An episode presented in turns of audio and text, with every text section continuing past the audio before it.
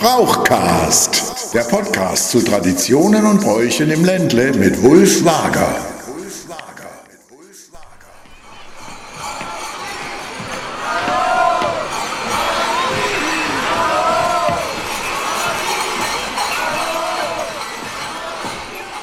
Hallo liebe Leute, jetzt ist ja wieder Fasnetzzeit und kein Brauch in Baden-Württemberg ist so weit verbreitet wie die schwäbisch-alemannische Fasnet. Aber das war nicht immer so und mit Schuld daran hat ein Verband, der in diesem Jahr sein 100-jähriges Jubiläum feiert, nämlich die Vereinigung schwäbisch-alemannischer Narrenzünfte. Werfen wir einen Blick gemeinsam zurück auf 100 Jahre organisierte Narretei. Vor über 200 Jahren wurde der rheinische Karneval von Köln ausgehend reformiert. Er entledigte sich seiner urwüchsigen, wilden Erscheinungen, die so ähnlich waren wie hier im schwäbisch-alemannischen Raum, und wurden im wahrsten Sinne des Wortes salonfähig. Das blieb natürlich auch nicht ohne Auswirkungen auf die schwäbisch-alemannische Fasnet. Diese Idee mit einem würdigen Prinzen Karneval an der Spitze setzte sich mehr und mehr auch in Südwestdeutschland durch und verdrängte die althergebrachten Fasnetsformen. Die Hansele und deren närrischen Geschwister wurden, so bezeugen es Zeitungsanzeigen, nicht zu Saalveranstaltungen zugelassen. Es dominierten die Feierformen, die aus dem Rheinland zu uns rüberschwappten. In Rottweil beispielsweise waren es 1902 nur noch ca. 15 traditionelle Narren, die am Narrensprung am Fasnetsmontagmorgen teilnahmen, während am Nachmittag Prinz Karneval hoch zu Ross durch das Schwarze Tor ritt.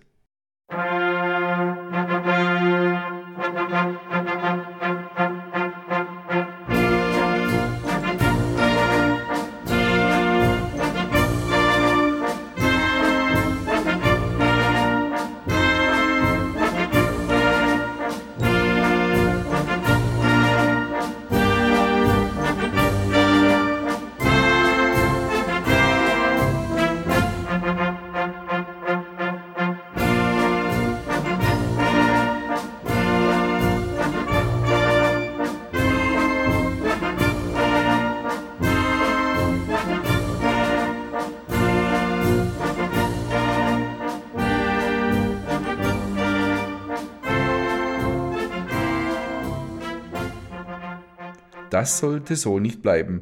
Im Jahr darauf gründeten sich der Narrenverein Rottweil, der sich einen Monat später in Narrenzunft umbenannte. Warum? Den Begriff gab es schon im 17. Jahrhundert. Im ganzen schwäbisch-alemannischen Raum setzte jetzt eine Gegenbewegung zu den Karnevalsformen ein und man besann sich wieder den althergebrachten Bräuchen und Häsern. Zunächst vermischten sich Karneval und Fasnacht und von einer Abgrenzung war definitiv nichts zu bemerken. Der Renaissance des Alten setzte der Erste Weltkrieg allerdings ein jähes Ende und zwischen 1914 und 1918 gab es keine Fasnet und 1919 trauerte man noch um die Toten des Krieges. In den 1920er Jahren war dann von den Regierungen Württembergs, Badens und Hohenzollerns alles Narrentreiben verboten. Die Regierungen hatten Angst vor politischen Umtrieben unter dem Deckmantel der Fasnacht in der noch jungen Weimarer Republik. Doch die Narren ließen sich die Fasnet nicht nehmen. Immer wieder trafen sie deshalb auf Gendarmen wie in Villingen oder Elzach. Hier rückte gar eine 20-köpfige Polizeimannschaft gegen die sich im vollen Gange befindliche Fasnet an und nur auf Vermittlung des Pfarrers wurde Schlimmeres verhindert und man ließ die Schuttige in der sogenannten Revolutionsfasnet gewähren.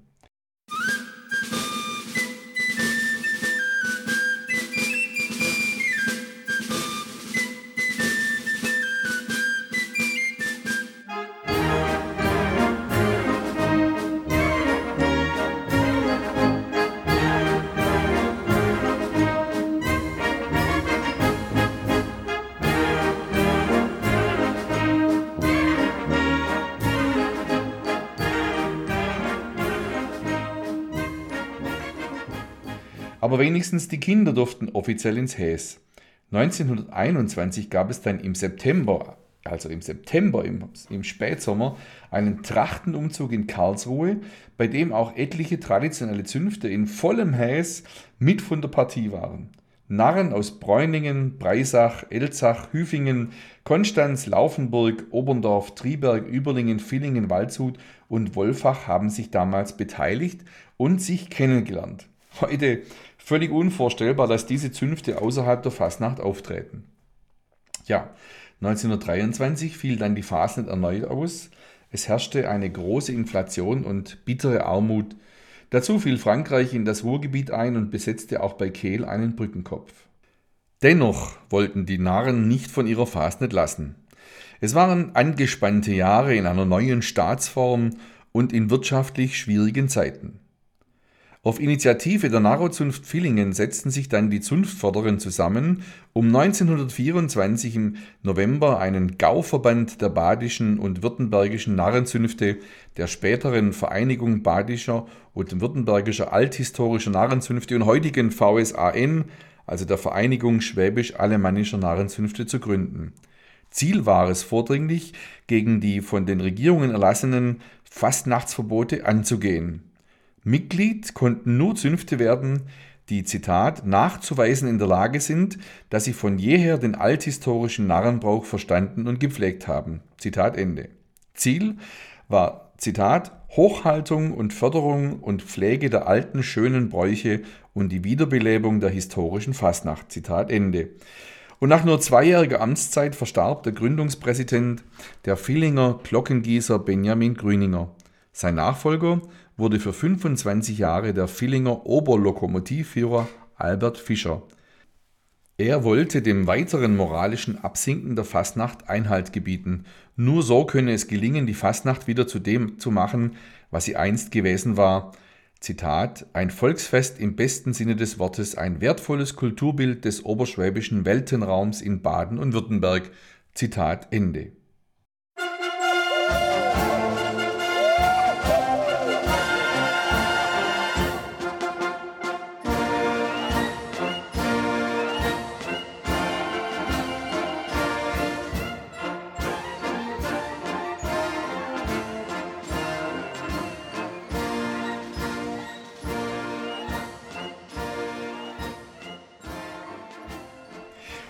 Tja, und plötzlich sind wir bei einem Thema, wo der Brauch zur Folklore wird. Von nun an hat die Fasnet nicht mehr die Freiheit, sich aus sich heraus weiterzuentwickeln.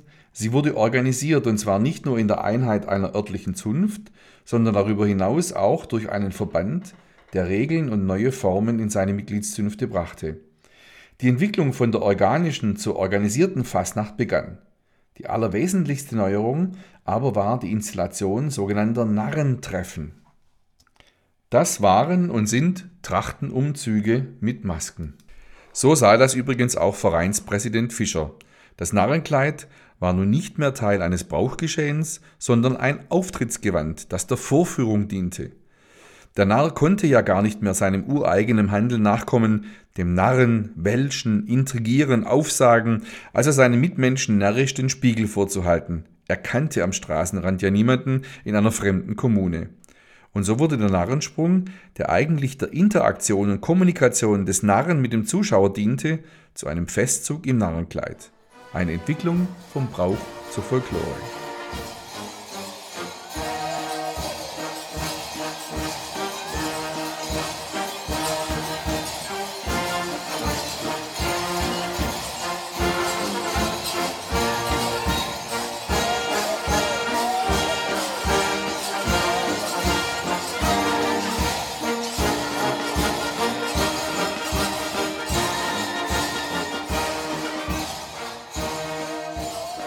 Das erste oberbadische Narrentreffen 1928 war eine gar vom Blut und Boden Volkskundler Hermann Eris Busse für den Verein Badische Heimat organisierte Fasnet-Show in der Freiburger Oberrheinhalle.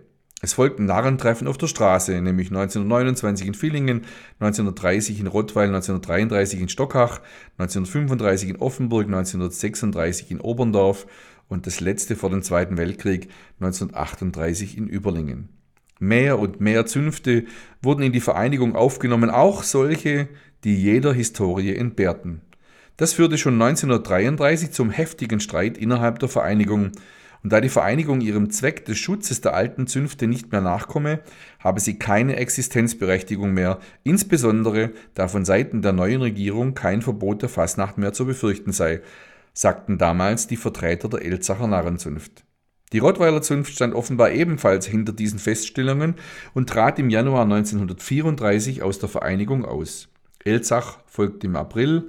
Grund war auch, dass Zünfte aufgenommen wurden, die keinerlei historische Substanz hätten, hemmungslos Narrenkleider kopierten und die, man höre und staune, sogar Frauen in Verkennung der uralten alemannischen Männerfassnachten ins Narrengewand schlüpfen zu lassen. Die Rottweiler sagten, dass es nicht Aufgabe sei, die künstliche Emporzüchtung von Nachbildungen zu fördern. So gerne auch die Nazis die Fasnet für sich vereinnahmen wollten, so ist es ihnen nicht vollständig gelungen. Es gab zwar schwere Verunglimpfungen von Juden, zum Beispiel in Villingen oder Schramberg, aber manche Zünfte verstanden es mit närrischem Mut und List der Vereinnahmung zu entgehen. Auch gegen den Einfluss der Nazi-Organisation Kraft durch Freude, KDF, wehrte man sich einigermaßen erfolgreich. Man sorgte sich, dass der rheinische Karneval Einfluss gewänne. Nachdem das abgewendet war, bedienten sich die Narrenzünfte der Organisation KDF, indem man beispielsweise darum bat, zum Narrentreffen in Überlingen 1938 Sonderzüge mit Fahrpreisermäßigungen zu ermöglichen.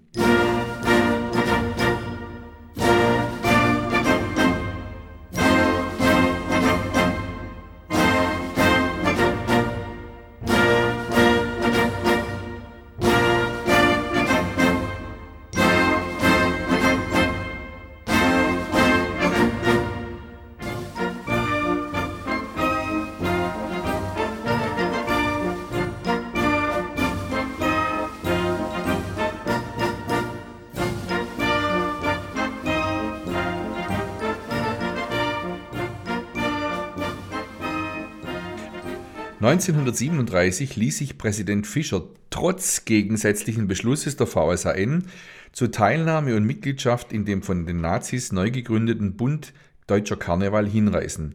Fischer betonte, Zitat, da der Bund Deutscher Karneval die gleichen Ziele verfolgt, ist es für unsere Vereinigung eine Freude, auch in diesem Bunde sich betätigen zu können und so mitzuhelfen im Sinne unseres großen Führers Adolf Hitler am geistigen Aufbau unseres Vaterlandes. Zitat Ende. Am Ende wurden die einzelnen Zünfte zur Mitgliedschaft im BDK verpflichtet. Um den Ruf Heil Hitler zu umgehen, beschloss man 1937 den Ruf Narina Ro als Grußformel der Narren.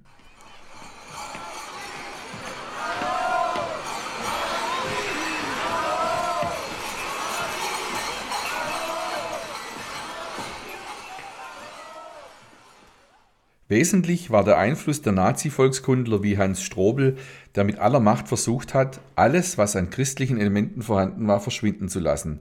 So verschwand das T aus dem Begriff Fastnacht und fortan wurde er als Fassnacht verwendet, was teils bis heute nachhaltig wirkt. 1938 war das letzte Narrentreffen vor dem Zweiten Weltkrieg in Überlingen. Allerdings gab es hier einen erheblichen gestalterischen Einfluss der Nazi-Organisation Kraft durch Freude.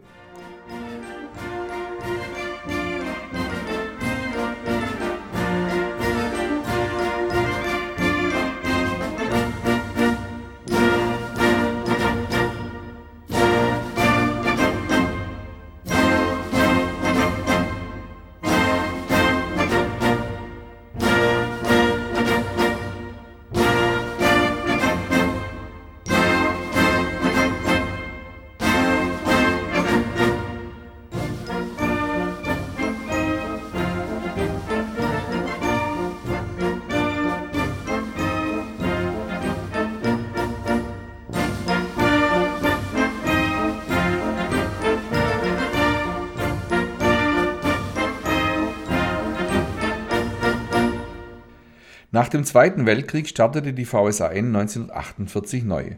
Rottweil und Elzach begrüßten den Neustart, doch schon bald taten sich die alten Differenzen wieder auf. Die Teilnahme an Narrentreffen und die zunehmende Zahl von Zünften völlig ohne historischen Hintergrund, die Diskussion über den Zusammenschluss mit dem rheinischen Karnevalsverbänden und die Häufigkeit von Narrentreffen führten zum Zerwürfnis. Es wurde fleißig und kontrovers über den Beitritt zum BDK diskutiert. Es folgte 1953 der Austritt der Gründungszünfte Elzach, Rottweil und Überlingen endgültig aus der VSAN und 1958 folgt Obern. Die vier Zünfte schlossen sich zu einer losen Verbindung zusammen, dem sogenannten Viererbund. Auch sie behielten die Narrentreffen bei und veranstalten alle drei bis vier Jahre einen gemeinsamen Narrentag in einer der Städte. 1955 tritt auch die Initiativgründer Zunft Villingen aus der VSAN aus und beschließt fortan an keinem Narrentreffen mehr teilzunehmen, obwohl der Antrag auf jährliche Narrentreffen 1928 von ihr ausging. Seither bleiben die Villinger Narros im eigenen Städtle und machen allen anderen vor, wie es sein könnte.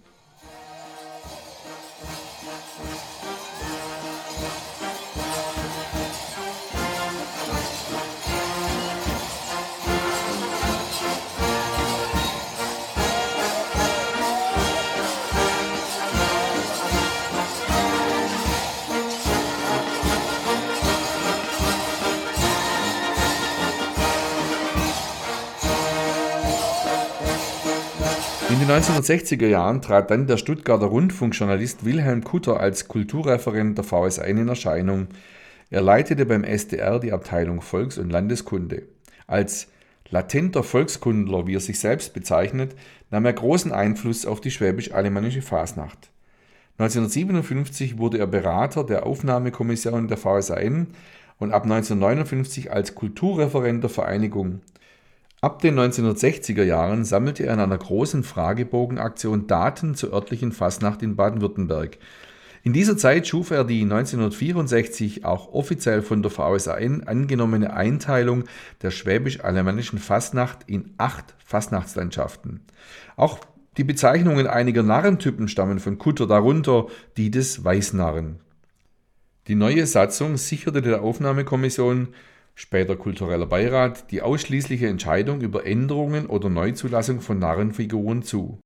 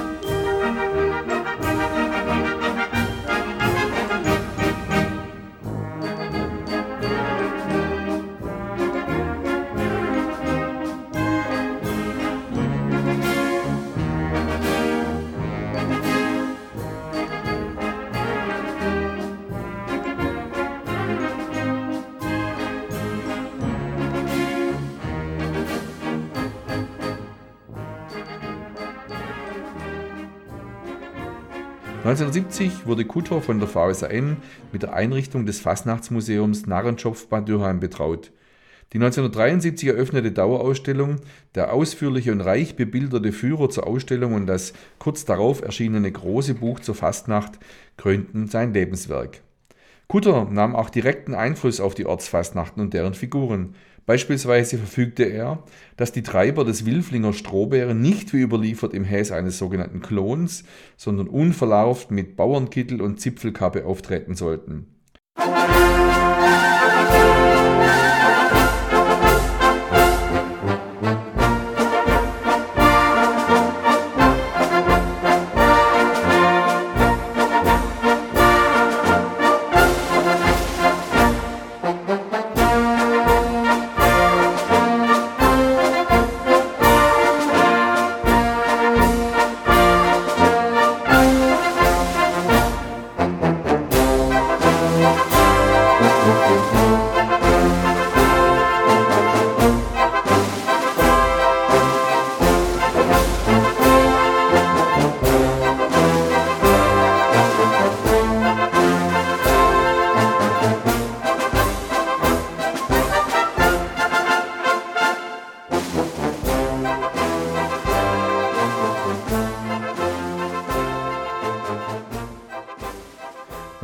1978 trat er nach Unstimmigkeiten mit Zunftvertretern von seinem Amt in der VSAN zurück. Sein Nachfolger wurde Jürgen Hohl aus Weingarten, der zig Narrenfiguren innerhalb und außerhalb der VSAN neu schuf. Kutter war noch Anhänger der kultisch-germanischen Volkskunde eines Hermann Eris Busse.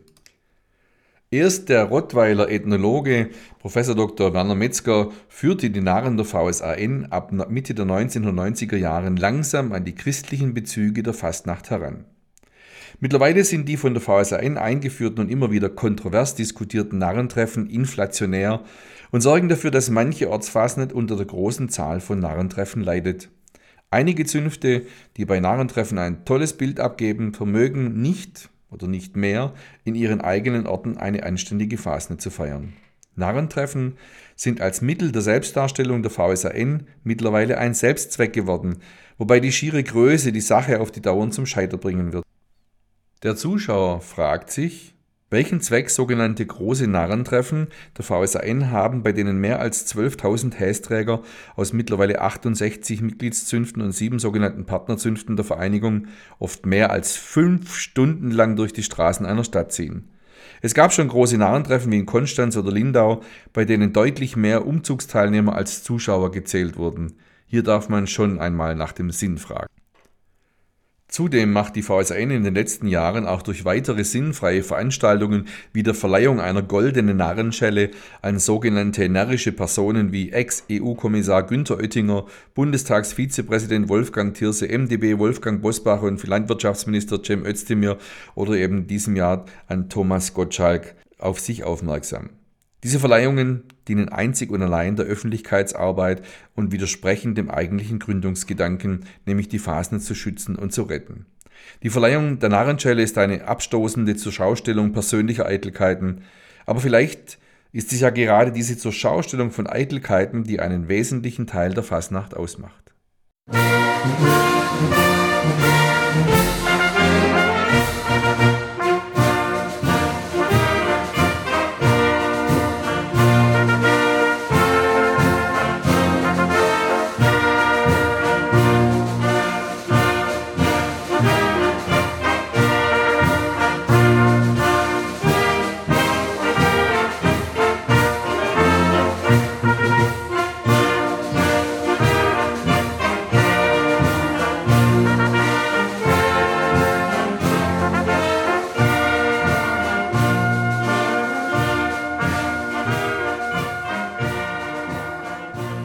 VSAN betreibt ein eigenes, wirklich schön gestaltetes Narrenmuseum, den Narrenschopf Bad Dürheim, der mit rund 380 Narrenfiguren anschaulich und modern multimedial die Geschichte und Formen der schwäbisch-alemannischen Fastnet zeigt.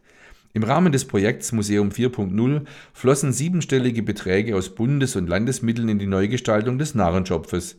Ein Erfolg des Präsidenten Roland Wehrle, der zusammen mit Werner Metzger hier für wesentlich verantwortlich zeichnet. Metzger ist es auch, der seit Jahrzehnten den Narrenzünften erklärt, dass die Fastnacht im christlichen Kontext steht und nicht urgermanischen Ursprungs ist, wie es die Nazi-Volkskunde propagierte. Dennoch bezieht sich fast jede zweite Website der Narrenzünfte immer noch auf die Theorie des Winteraustreibens. So löblich dieses Vorzeigeprojekt des Narrenschopfes auch ist, so heftig ist innerhalb der VSN ist er umstritten. Erst jüngst begehrten fünf Zünfte der VSAN dagegen auf, dass die gesamten Mitgliedsbeiträge der VSAN in den Narrenschopf fließen. Bei rund 9000 Besuchern im Jahr schießt die VSN rund 90.000 Euro zu.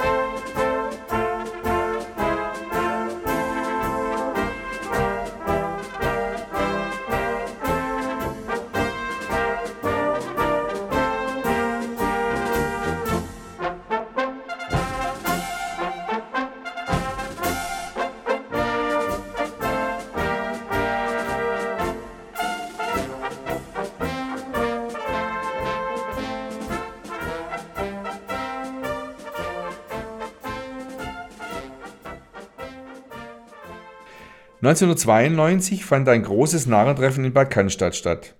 der örtlichen Narrenzunft Kübelesmarkt Bad Cannstatt gelang es, den Süddeutschen Rundfunk für eine Live-Umzugsübertragung zu gewinnen. Auf dessen Vorschlag engagierte der SDR Werner Metzger zur kompetenten Kommentation des Geschehens. Fortan war er aus den Übertragungen nicht mehr wegzudenken. Obwohl die Stuttgarter Zeitung die Übertragung mit der Schlagzeile Glaberköpf kommentierte, konnte das den Siegeszug der Narrenumzüge im Fernsehen nicht aufhalten. Gemeinsam mit der TV-Reporterin Sonja Schrecklein entwickelten sich die beiden zu Gesicht der Fasnet. Für den Rottweiler Werner Metzger war dies der Zugang zu den Zünften und für den späteren Präsidenten Roland Wehrle der perfekte Sparringspartner für die Legitimation seiner Ideen. Gemeinsam brachten Metzger und Wehrle den Narrenschopf in eine neue Ära und gemeinsam trieben sie die Anerkennung der Fastnacht als immaterielles Kulturgut der UNESCO voran. Obwohl es noch etliche Narrenverbände mehr in Baden-Württemberg gibt, versteht sich die VSN als Primus, als Vorbild süddeutscher Brauchhüter, wie Wehrle den Verband in einem Brief an seine Zünfte bezeichnete.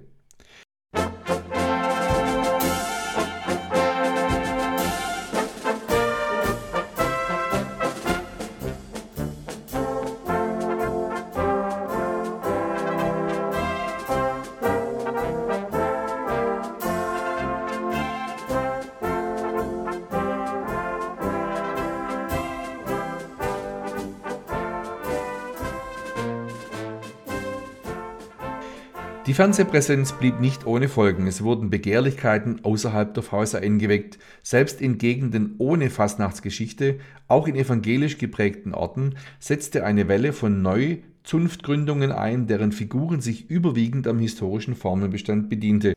Willkürlich wurden Masken, Häser und Attribute zusammengewürfelt und neue Figuren geschaffen. Besonders im Bereich der Karnevalsvereine gründeten sich sogenannte Brauchtumsgruppen und es brauchte Brauchtumer, die sich darum kümmern sollten. Kulturelle Aneignung par excellence, aber ohne kulturelle Aneignung gäbe es keine Kultur. Die Fernsehübertragungen haben es aber extrem beschleunigt. Nie gab es mehr Marenzünfte in Baden-Württemberg als zurzeit. Rund 300.000 Aktive zählen die Narren im Ländle.